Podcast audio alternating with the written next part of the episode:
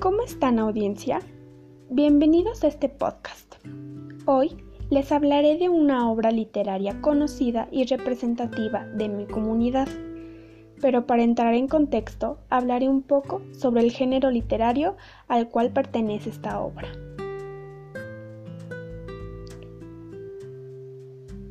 Una leyenda es una narración oral o escrita con una mayor o menor proporción de elementos imaginativos y que generalmente quiere hacerse pasar por verdadera o basada en la verdad, o ligada en todo caso a un elemento de la realidad.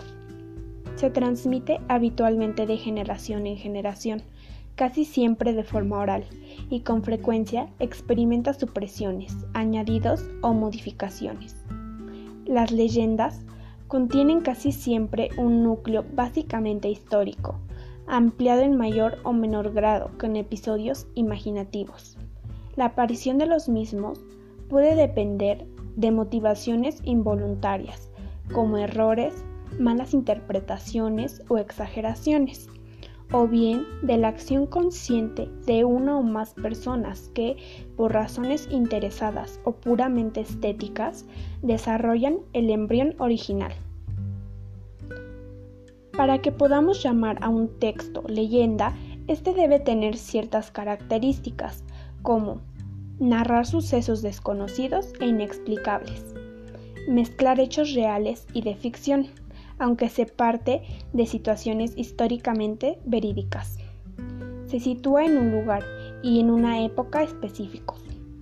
Parte de hechos que fueron reales aunque están idealizados. Siempre se incluye el elemento mágico o milagroso. Explican algo, origen de los animales, las plantas, fenómenos naturales o hechizos. Explicado esto, es de mi agrado presentarles esta leyenda. El pueblo encantado. Según contaban los abuelos, allá por el año 1700 se encantó el pueblo de San Bartolo. Desapareció, se sumió hondo, según cuentan.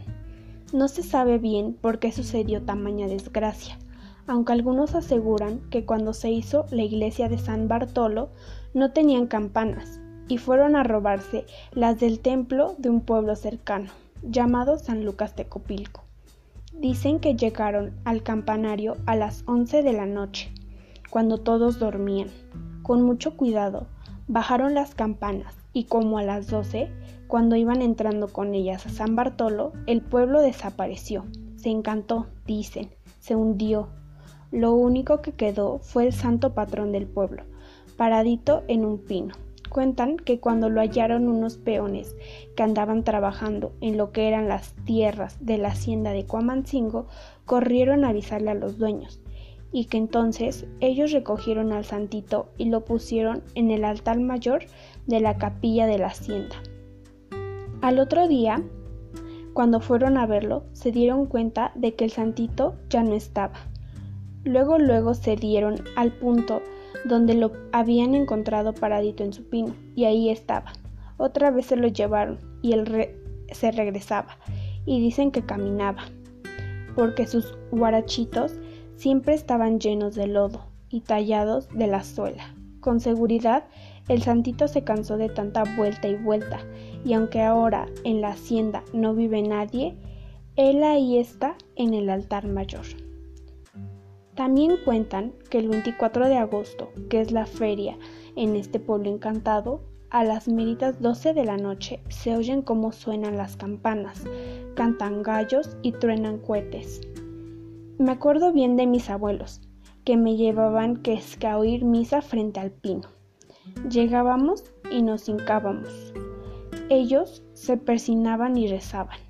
Yo nunca oí ni un ruidito siquiera, pero ellos decían que sí se oía.